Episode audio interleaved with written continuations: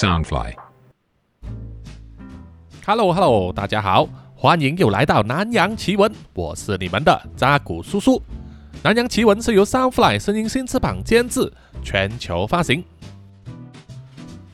那么本集录制的时候呢，是在二零二三年的三月十三日星期一。那么这一天发生什么事呢？呃，就是叔叔的大儿子，他今天的考试终于考完了。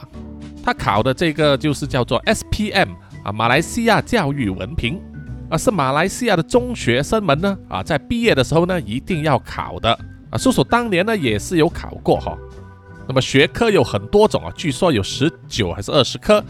那么你就必须至少选考，好像是四科以上哈、叔叔都忘记了。不过呢，一定要考的呢就是呃马来文以及马来历史，而且必须要及格。那么这场考试呢啊，你才能够过关，得到这个文凭。那么有了这张文凭呢啊，那么接下来就可以准备去做这个深造，或者是找工作。那么我儿子呢，应该是拿十科啊，考了整整一个月啊。啊，因为每周呢只是考一两科这样子，那么到今天星期一呢，终于考最后一科高级数学啊，啊，考完之后呢就不用再回学校了，就是等成绩而已。接下来呢，大概有几个月的时间呢，啊，可以做一些其他的事情。叔叔呢就打算啊，啊，趁这个空档呢，教他学习开车，然后是可能打一些零工。同时也要多花一些心思啊，在考虑自己未来的这个前途上，到底要呃选修什么科系啊？叔叔当年也是这样子啊。我高中毕业之后啊，得到了这个文凭呢。当时有一些同学就选择出国深造啊，比如说去台湾、去英国，有的呢就直接进入社会工作。那么叔叔呢，既没有工作，也没有出国，就留在马来西亚呢啊，进入这个美术学院啊，就读这个广告设计系。啊，花了两年时间，得到了这个设计文凭之后啊，才正式开始工作。那么其实叔叔呢，很早就对美术有兴趣啊，所以很早就已经订立了这个路线和目标呢，就是毕业之后要进入美术学院。那么我儿子呢，本身呢就没有想过这个问题呀，现在还是懵懵懂懂的。那么问了他好几次啊，像是挤牙膏一样啊，才挤出几个字说啊，他可能会考虑呢，念这个药剂系。那么叔叔对药剂系的了解并不是很深啊，我只是告诉他呢啊，药剂系呢就不是像游戏里面这样子做炼金术士哈啊，千万不要掉以轻心啊。总之呢，就是看他的成绩出来之后怎么样，还有呢啊，这段时间要去收集一下各所大学还有学院呢啊，针对这一方面的科系有什么资料啊，我的叔叔都会去收集回来啊，好好的研究啊。首先当然是希望他呢不要选错科系。浪费时间，浪费钱啊！虽然练了出来之后，也未必能够学以致用啊。不过那是另外一件事哈。而至于我女儿呢，今年才初中三啊，但还要多三年啊，所以啊，就到时再说。OK，那么闲话聊完之后，在正式开始本集的内容之前呢，请让叔叔卖一下广告啊！很难得呢，南洋奇闻有夜配，也希望听众们呢能够支持。那么这一次的夜配呢，依然是和南洋奇闻长久合作的这个 W N K Professional 专业护发系列的产品啊。那么这一次呢，就有这个合作限时活动，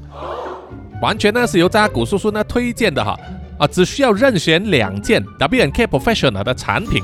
比如说迟来的礼物这个洗发和护法系列呢，之前叔叔也是用过哈，非常的好，所以呢，只要随意购买两件产品呢。就可以获得赠送一支消逝的时间瞬间修护法妆水哈，容量是一百二十 ml 的，那么可以针对受损的发质啊，比如说有软发、有烫发或者有飘染的头发的这些听众们呢，可以保护你的发色，重建发质，给予适当的滋润以及塑造蓬松感啊，所以听众们要记得哦，就是任意买两件呢，就赠送这一支消逝的礼物。那么，如果你累计啊买四件产品的话，就可以赠送两支消逝的时间哦，而且还免运费哦，免运费。所以听众们呢，如果有洗法和护法的需要的话，请大家呢啊支持南洋奇闻啊，就是购买这个 WNK Professional 的产品了哈。那么可以使用这个扎古叔叔的专属购买链接，叔叔就会写在本期 Podcast 的资讯页上哈，请大家呢啊可以去点开来看。或者呢是复制，然后贴上在你的手机浏览器里面啊，记得要点击扎古叔叔的专属链接呢才有效哈。好，谢谢大家呢啊，就听完这个广告时间，接下来就是正式的内容了。记得之前呢，在《南洋奇闻》第一百四十三集，叔叔就有和大家分享过见鬼啊。那么这一集呢，叔叔就来和大家分享一下养鬼。那么一说起养鬼呢，啊，听众们可能第一个印象啊，就会想起泰国的古曼童了，也就是所谓的阴灵。或者是养小鬼了，相信大家呢都有听过或者接触过，或者是看过类似的故事啊。啊，泰国呢有一些法师专门将一些夭折了的婴儿，把他们的灵魂呢附在一些佛牌或者是啊洋娃娃里面，那么给一些上门来求的善心呢啊把他接走带走啊，所以他们叫做古曼童。啊，据说呢奉养古曼童的话，你需要定时呢。给他献上糖果、汽水、蛋糕啊、玩具啊，小孩子喜欢的东西。那么作为交换呢，古曼童呢会保护你，并且呢会给你带来好运或者是财运啊，发个横财这样子，很正常了。这是一种等价交换。不过呢，即使是等价的，也不是每一个人呢能够啊负担得起的一种代价。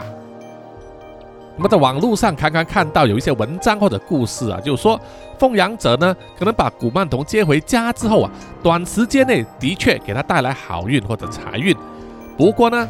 他自己可能长时间呢就会受到一些呃灵异事件或者是噩梦的干扰啊。如果是单身还好，如果你有家人的话啊，滋扰到家人呢，也是令你不胜其烦。所以最后呢，很多人都会选择把古曼童送回去给法师。那么这一集呢，叔叔要和大家分享的养鬼这个课题啊，主要是围绕在马来西亚啊境内。呃，记得叔叔以前呢是有分享过，在东南亚，尤其是马来西亚、新加坡还有印尼呢，啊，因为过去伊斯兰教还没有从呃阿拉伯传过来的时候呢，当地人大部分呢都是信仰万物为神论，就是会认为说啊，天有天神，云有云神。树有树神，河有河神，各种动物都有神。那么除了神之外，还有别的存在啊，比如说精灵。在东南亚文化里面呢，精灵就不是西方那种白皮肤、长着长长尖耳朵的那一种啊，而是叫做珍妮啊，就像是叔叔呢在南夏大师的故事里面啊提到的那一种召唤出来的珍妮。啊，一般人都相信呢，珍妮是另外一个世界里面的一种神的子民，所以我们凡人是看不见的。把他们召唤到来人间之后呢，啊，他们就拥有特殊的法力。而最著名的当然是在《一千零一夜》的这个寓言小说里面呢，有提到的这个神灯。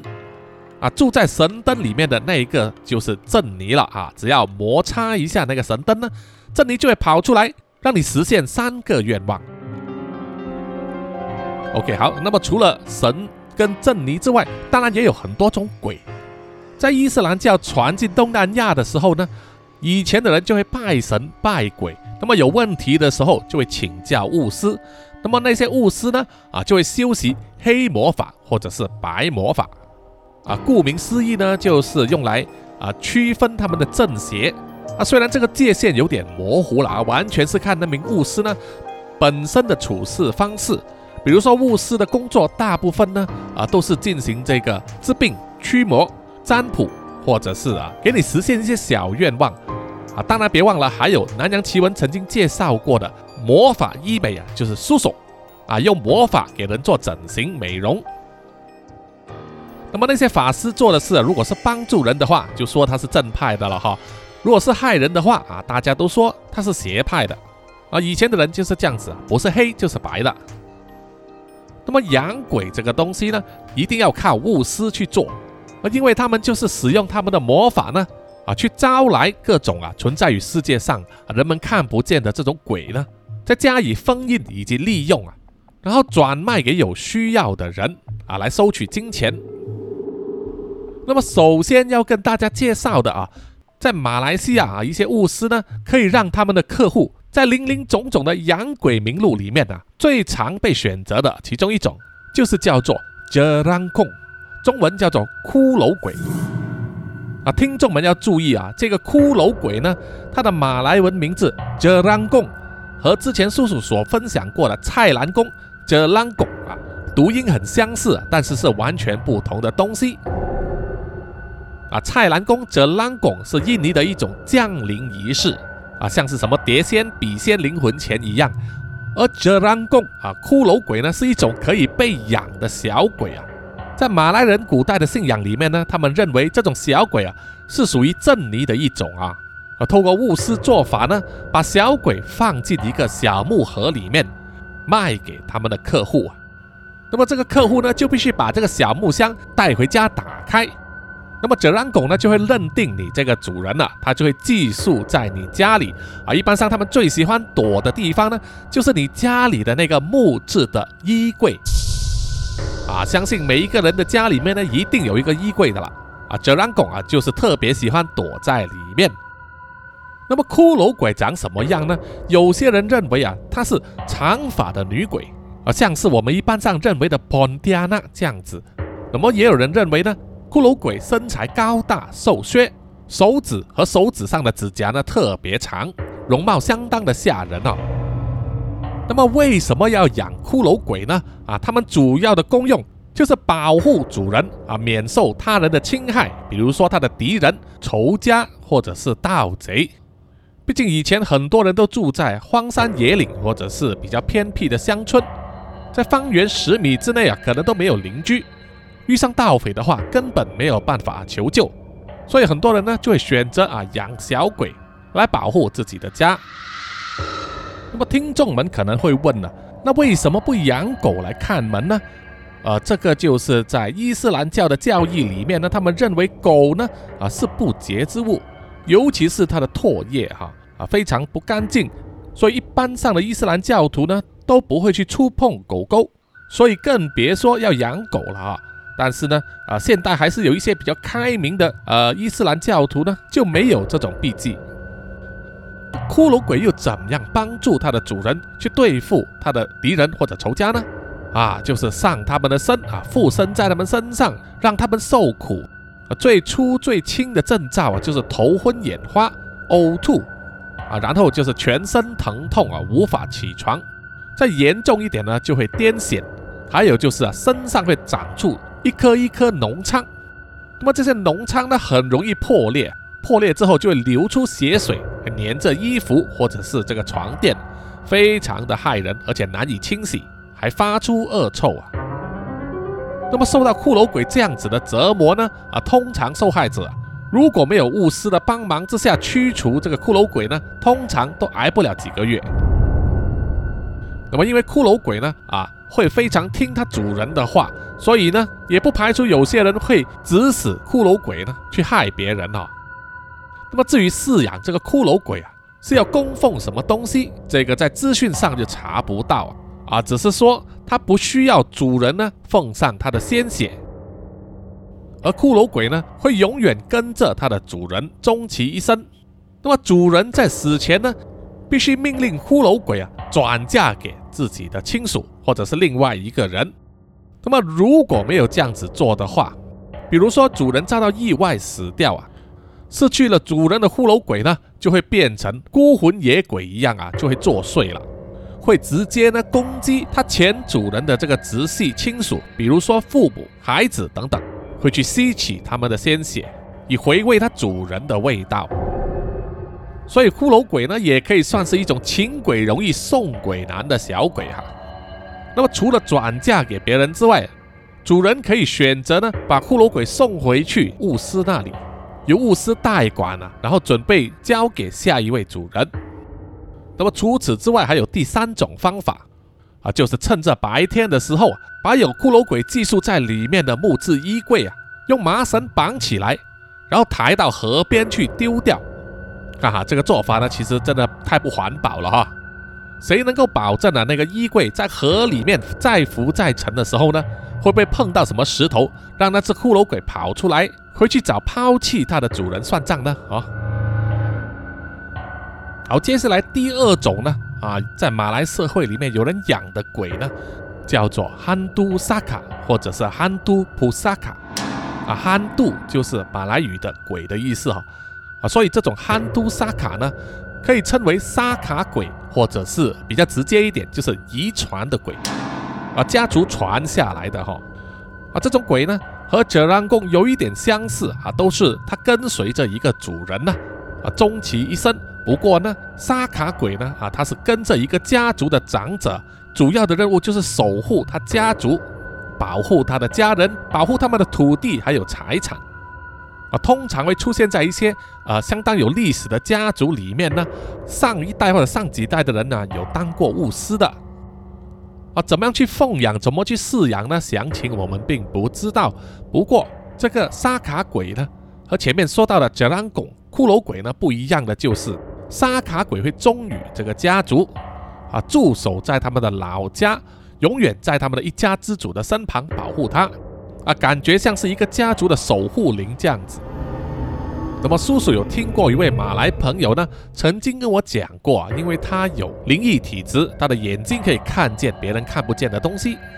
他说他有一次回乡下的时候啊，就和乡下的老朋友呢见面叙旧，然后就受邀呢去这位老朋友的家里做客。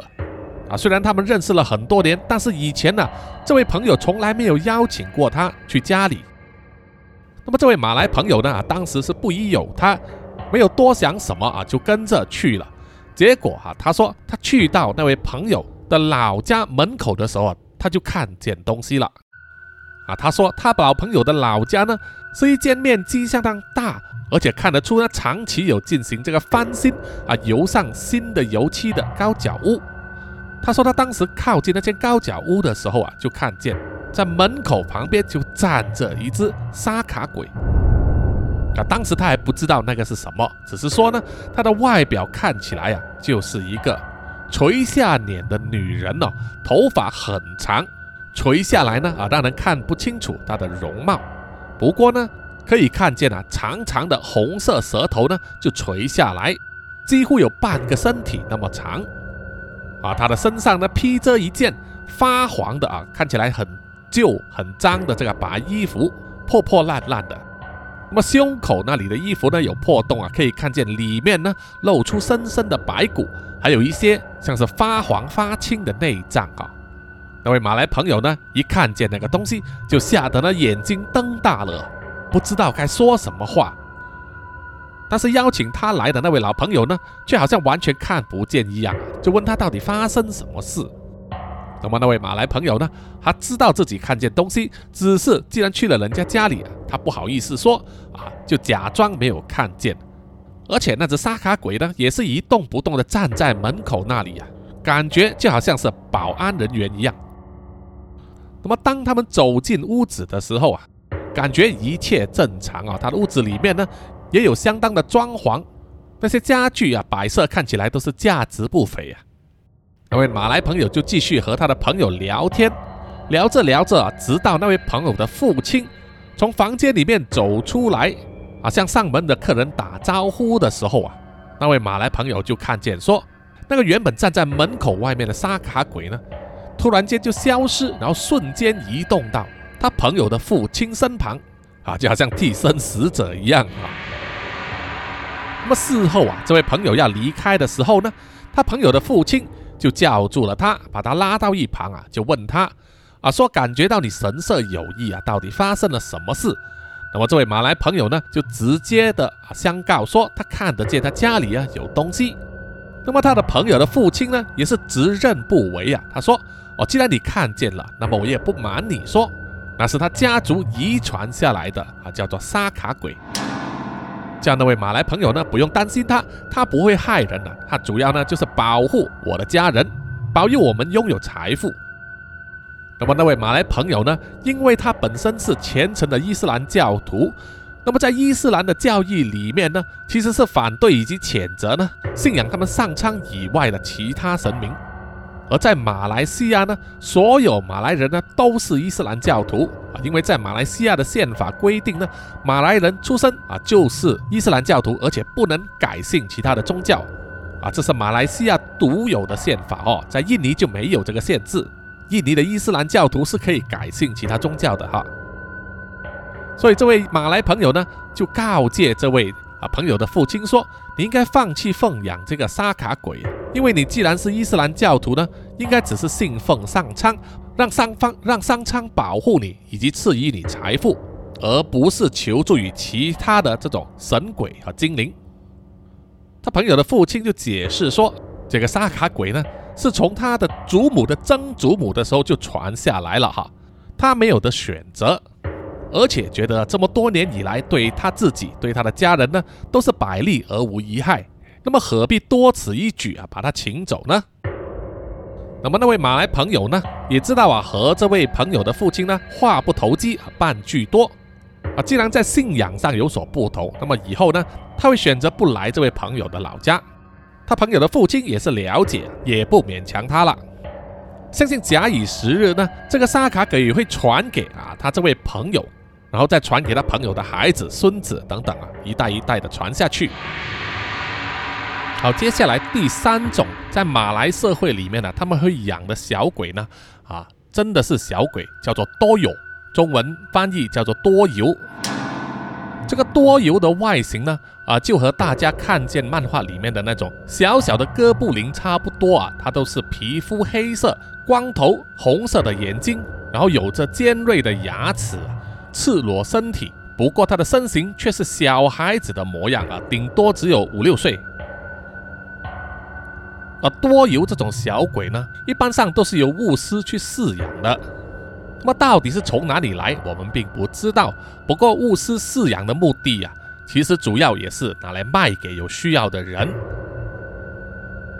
那么这个多油呢，啊，会把它养在一个小小的玻璃瓶里面，就由主人呢。每逢月圆之夜，就必须用自己的血呢喂给他吃。那么如果忘了喂他的话，那么你的家族成员呢就会遭殃了啊！多有呢就会骚扰你的老婆孩子。那么人们为什么想要购买以及饲养这个多有呢？其实不外乎就是因为他拥有独特的找钱能力。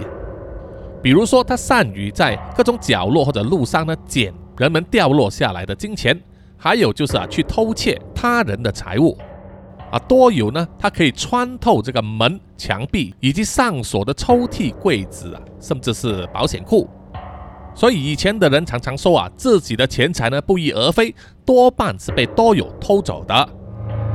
此外呢，在马来社会里面也有流传一个预言，就是说呢，多有一般上啊不会把人们的钱财呢全部拿走，一定会剩下一点点。啊，这是因为老人家呢常常会说一句话啊，这个马来语叫做“不大不大将安不刚 do it 班亚班亚”，意思就是啊，小孩子呢不可以带太多钱在身上，而同理可以用在多友身上。啊偷友每次帮主人偷钱的时候呢，是不会偷太多或者是偷完的啊，一定会剩下一点。不过要治它还是有方法，如果要防止自己的财物被多友偷走的话。啊，有几种方法啊。第一种方法，如果家里有养鱼的话，那么就要在鱼缸里面呢养一种鱼，叫做一竿扑友，也就是台湾俗称的老虎鱼或者是辟邪鱼。那这种河鱼呢是属于杂食性啊，很容易养，生命力很顽强啊。它们只是吃植物啊、虾或者是鱼苗。所以如果家里的鱼缸养有这种老虎鱼的话，它可以导致多有的这个穿透能力啊失效，就没有办法进入你的家里，或者是啊伸手进去你的柜子或者是保险库了。那第二种方法呢，就是在你的财物旁边放这个玩具啊，小孩的玩具，或者是放入一些煮熟了的青豆。啊，因为都有呢，本质上是一个啊小孩嘛，啊很顽皮，很好玩，所以放玩具在钱财旁边的话，他就会为了玩这个玩具而忘了要偷钱。那么青豆也是同样道理啊，青豆是他爱吃之物啊，所以都有呢会把青豆啊带走吃掉，而不会去偷你的钱了。好，那么最后呢，如果说你不需要这个都有之后，应该怎么处置它呢？一就是把装有多有的这个玻璃瓶啊转卖给另外一个主人，或者是啊交回给啊买来的那位巫师。如果以上这两个方法都做不到的话，那么就只好呢把那个玻璃瓶丢进河里面。啊，同样呢也不是太环保了哈。以前的人呢，总是把不要的东西抛进河里，眼不见为净。好，第四种可以被养的鬼呢，啊，叫做憨都矿。前面说到憨都就是鬼嘛，那么矿是什么意思呢？矿呢，其实是指一种山孔雀，它的尾巴很长，有着颜色鲜艳漂亮的羽毛，啊，张开的时候有点像孔雀啊，只是没有那么大，没有那么长。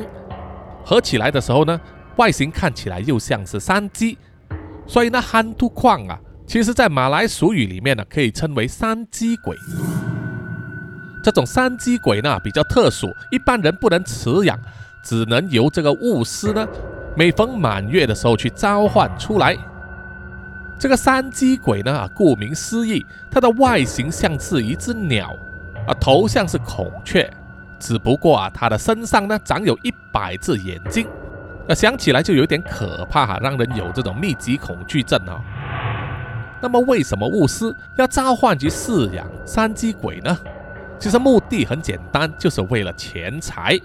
因为据说呢，巫师每逢满月召唤出山鸡鬼的时候，山鸡鬼就会为巫师呢带来一件贵重的物品，比如说啊金戒指、金项链或者是金耳环。到底从哪里拿来的，我们并不知道啊。总之呢，就是能够让巫师呢发一笔小财。所以他们也会不胜其烦的，每逢月圆之月，就会准备好这个魔法阵啊，去召唤这个山鸡鬼出来。好，最后最后呢，啊，一种可以饲养的鬼呢，叫做憨突拉雅。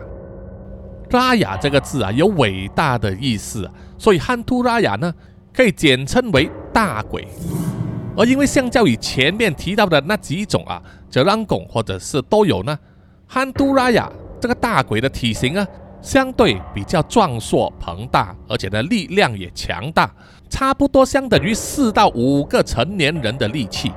有这个鬼中之王的意思哈。那么人们饲养这个大鬼，当然目的就是要好好善用它的力气了哈，用来做这个粗重的工作，比如说耕田、砍树啊、拉牛车。啊，这个功能呢就很像啊外国奇幻小说里面的那种石像鬼，或者是叫做魔像啊 Golem。不过相较于这个石像鬼呢，他们没有个人意识啊。这个大鬼呢，它就拥有自己的意识。一般上它的外形呢就会跟它的主人一模一样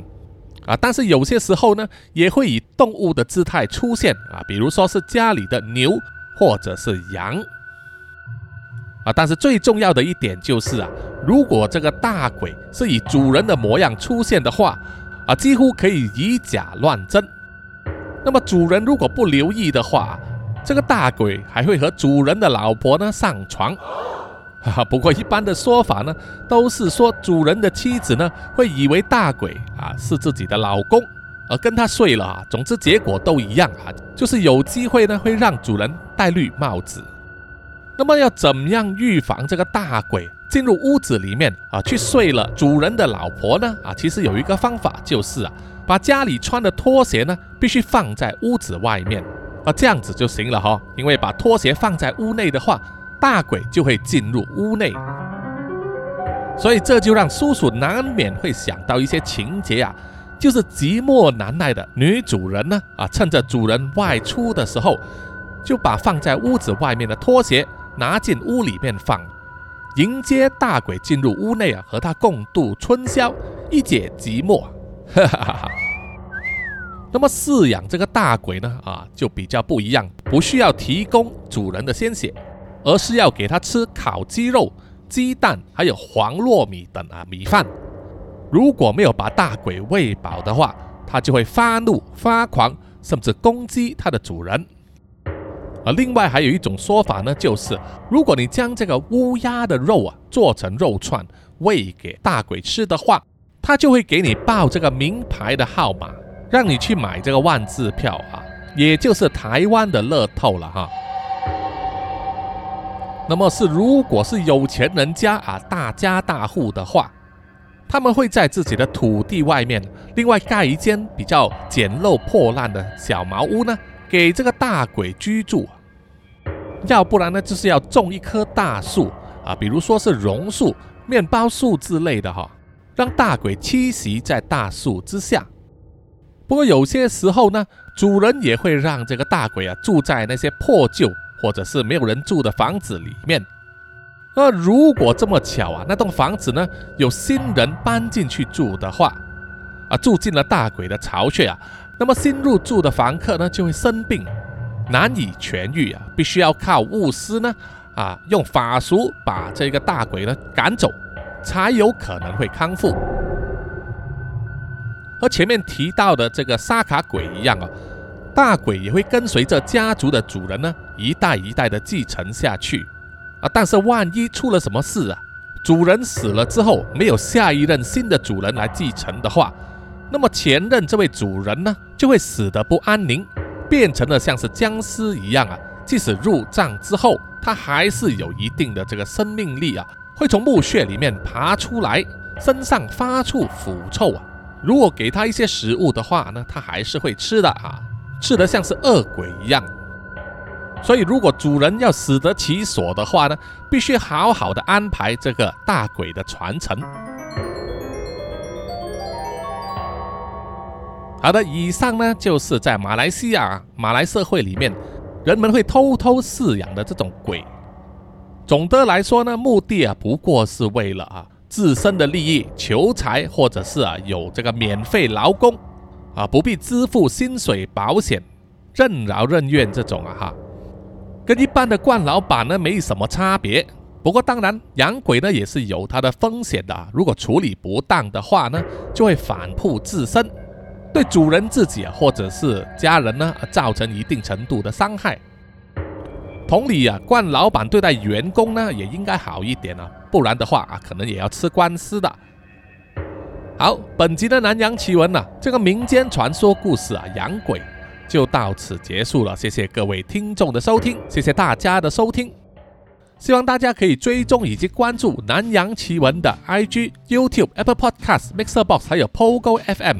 啊。同时呢，欢迎大家留言啊，现在好像 Spotify 也是可以留言了哈。只是我们不能直接在 Spotify 里面回复而已，似乎这个功能呢，他们做的有点鸡肋啊，不够完整。希望短时间之内会改进吧。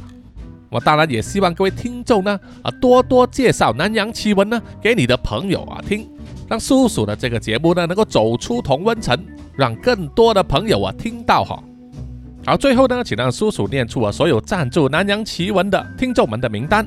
首先是南洋探险家 Jimmy Chin、苗疆杀人蛙和陈忠杰，然后是南洋侦查员二四公园图子 Ralph 布一直该 Sandy Lee 真爱笑三十三 Kinas 蔡小桦朱小妮李承德苏国豪洪新志林家达 Toy J 刘舒雅以及范嫣令。然后下一批呢是南洋守护者许玉豪。脏话的 Emma 林奕晨，最后一批就是南洋信徒黄龙太子妃苗疆杀人蛙西离子吴大佩吴大豪以及林家正，谢谢啊，谢谢大家啊！希望呢叔叔没有搞错名字啊，如果有搞错的话呢，欢迎呢就是用 Line 或者是 IG 啊私信叔叔啊，让叔叔帮你们修正。好，我们下一集再见啊，拜拜。